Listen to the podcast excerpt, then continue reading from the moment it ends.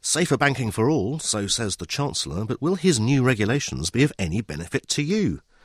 The financial crisis has hit savers and spenders alike, but what about givers? And as house price indices show further falls, we go in search of the UK's few property hotspots.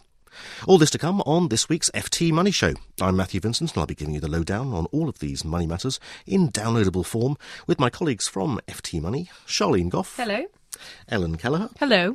And our special studio guest, Stephen Wall, Director at Scorpio Partnership, the strategy firm focused on wealth management. Hello. So let's start then with this week's money news. The government has finally announced its long awaited plans for reforming the banking regulatory regime.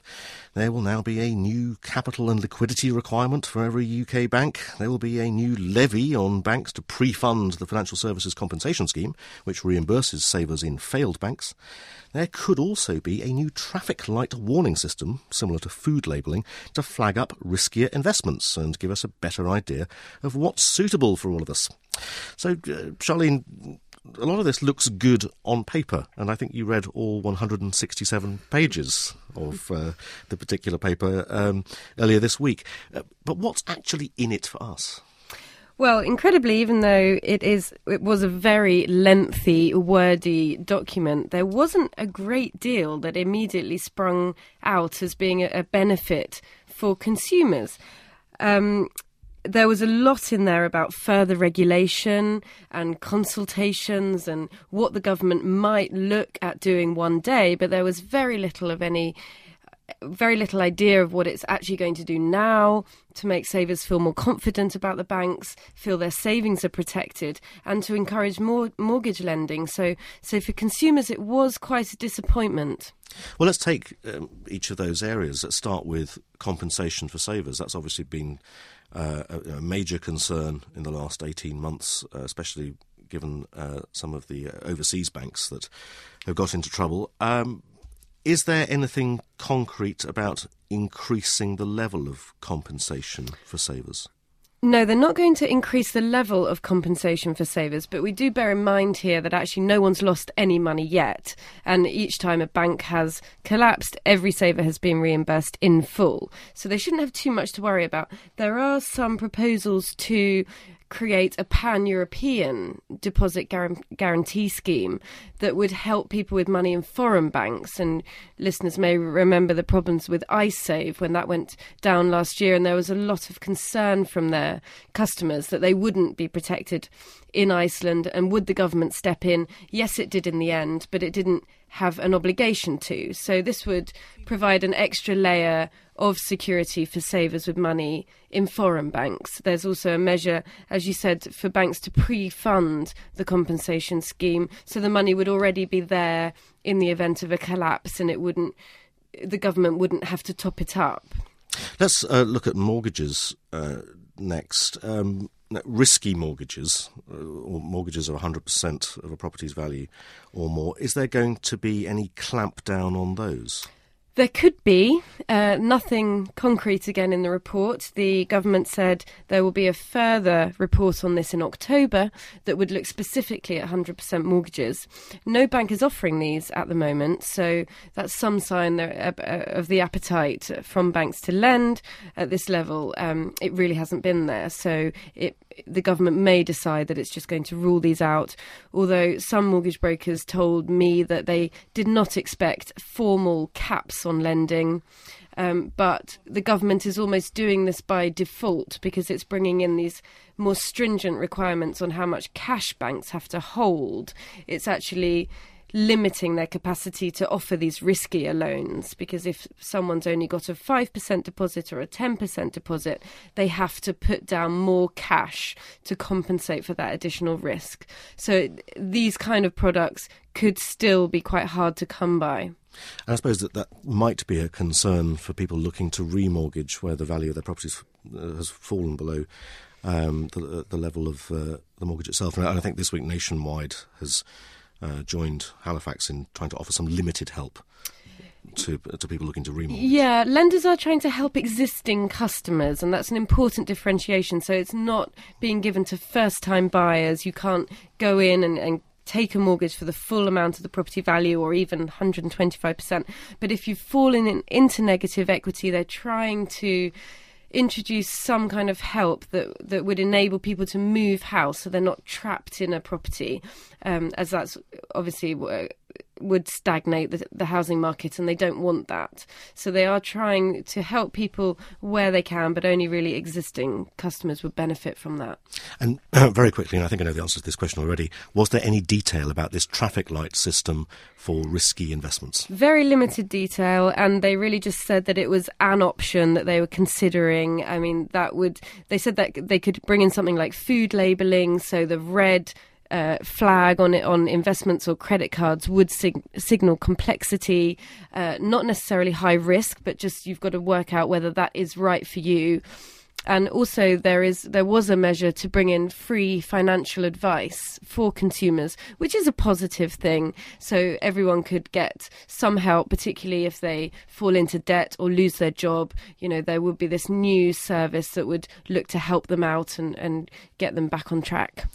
It sounds like we'll have to wait uh, a little bit longer before we get anything uh, so specific as uh, uh a red light warning about oven chips on our uh, financial services products. Thanks very much for that, Charlene. And you can read more on the banking regulation proposals in FT Money with this weekend's FT and online at ft.com forward slash money. And if you've got a question about your mortgage or your savings, just email us at money at ft.com. Still to come, we seek out the property hotspots as prices continue to cool. First, though, charitable giving. Throughout the financial crisis and the ensuing recession, the FT Money Show has focused on helping listeners make what money they can and protect what they've already got. But what about giving to good causes? A new report from Barclays Wealth out this week called Tomorrow's Philanthropist has found that the wealthy are still giving despite the downturn, and some individuals are actually increasing the levels of their funding to ensure that their charitable goals are met. But what's the best way to do this? And uh, is it better to donate time as well as money? Um, Ellen, you've seen this particular report. Um, were you surprised by any of the findings? Well, it, it is very interesting, Matthew. I mean, as F. F. Scott Fitzgerald wrote, the the very rich are different from you and me, but uh, you know, maybe maybe they're not so different. They they seem to be a little bit less stingy um, amid the downturn. Uh, uh, in the last 18 months, uh, a number of uh, wealthy sort of entrepreneurial types have actually upped uh, the ante and are have increased the amount of money that they've given to charities, uh, which suggests that they're they're sort of adopting uh, kind of a, a, a, more socialist outlook um, and are kind of recognizing there are more problems that need to be dealt with in the market downturn. Stephen, you're something of an expert on this. Uh, what sort of trends do you see in terms of uh, wealthy pe- people uh, giving money um, in times like this? Um, firstly, as you say, there's a maintenance of an interest in the area. Um, there's also a, a willingness for the ultra rich specifically to cover the gap that they may see um, that derives from a lack of interest, perhaps from governments. So you'll see the likes of Soros funding um, specific areas of interest in Eastern Europe. You'll see um, the likes of uh, Warren Buffett giving extra funding through the Gates Foundation to certain issues globally. Um, interestingly, from the from the private wealth management perspective, they have to they're seeking ways to re-engage with the client base at the moment. Philanthropy is something that they can use to achieve that. However, I think um, Barclays aside, perhaps, and some other institutions aside, I think generally across the industry there's a, a lack of understanding on how they can engage efficiently and effectively with clients on philanthropy. So that's an issue for the industry to, to look at in more depth. And what sort of changes are you noticing in the way people are giving money, uh, you, you, know, compared to, uh, say, I don't know, the 80s or the 90s? The trends nowadays are people are not willing to give money away and not know where it's going and not know what achievements it's actually having. So people are taking a much more proactive stance with regard to their giving. Perhaps they will focus exclusively on one, on one area and they will dedicate time to that.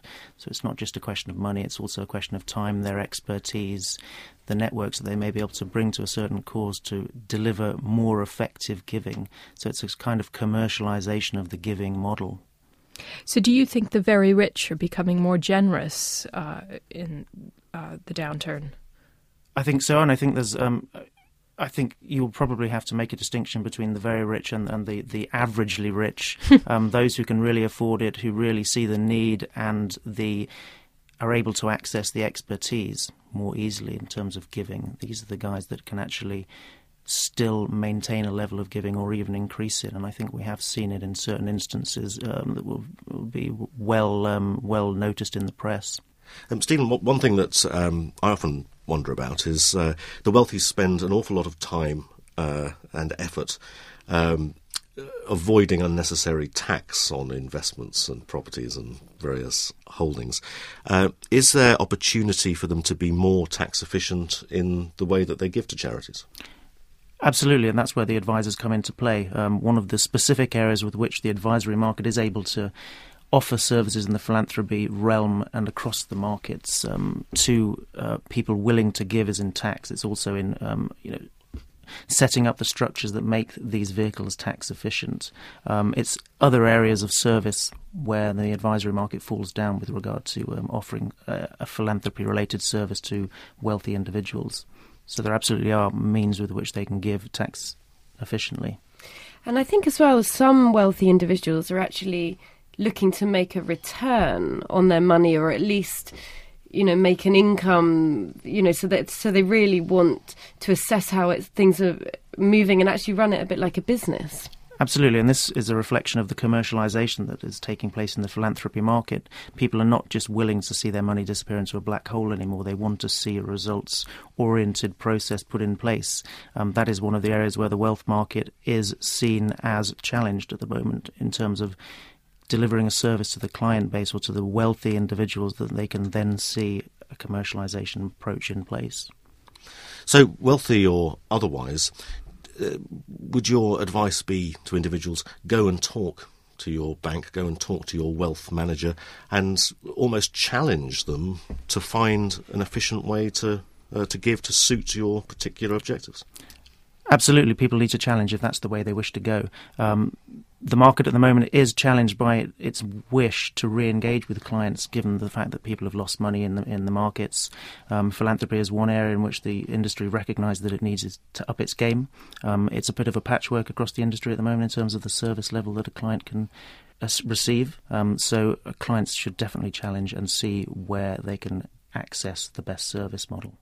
Well, sounds like it's uh, it's down to us and uh, down to our banks as well. So thank you very much uh, okay. for that, uh, Stephen, and, and uh, thanks Ellen as well. And for details of uh, the report that Ellen was talking about earlier and ideas about the best ways to give your time and all your money, look out for Ellen's article in FT Money this weekend and online at ft.com forward slash money. And finally today, house prices. Both the Halifax and the FT house price indices have recorded further falls this month. But in some areas, an acute shortage of properties for sale, coupled with a strong resurgence of buyers, has brought fierce competition back into the market, which is lifting prices. And Charlene, you've you've seen uh, the price data, but I believe you've also seen first-hand evidence of this phenomenon this very week. Yes, actually, that, that's right, Matthew. I took the rather strange decision to market my flat. Um, it's not strange. I, I, I, did the same thing.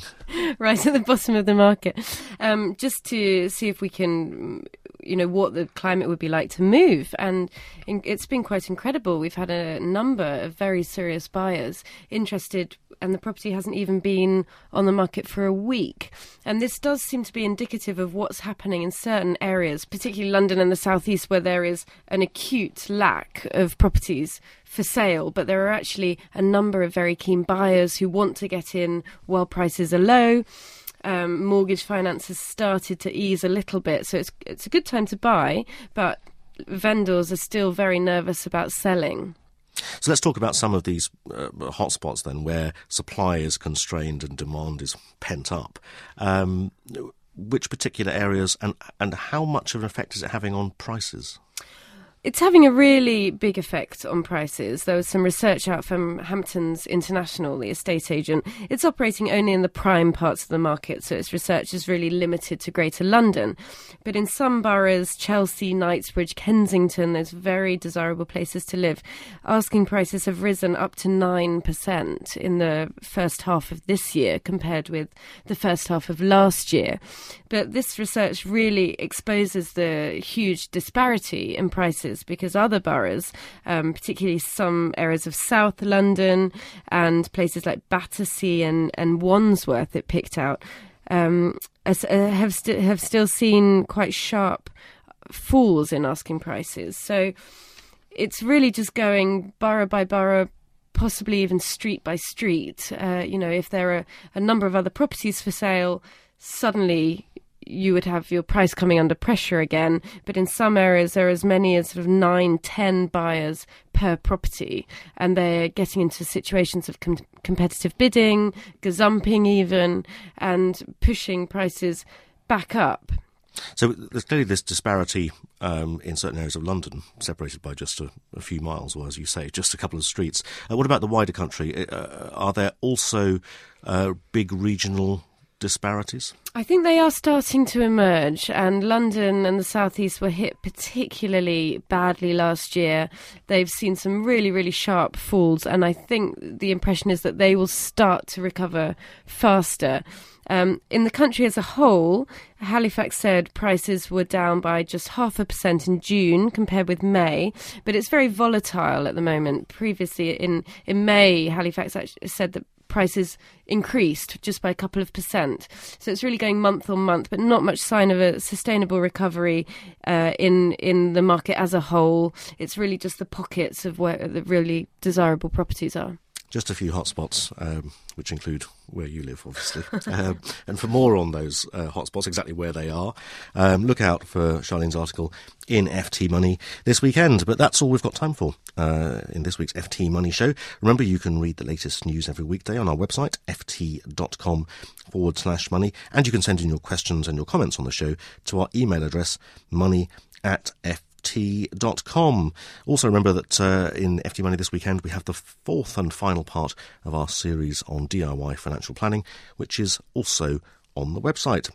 We'll be back next week with another financial lowdown in downloadable form. But until then, it's goodbye from me, and it's goodbye from Charlene, Ellen, and our special guest, Stephen Wall from the Scorpio Partnership. Goodbye. Goodbye.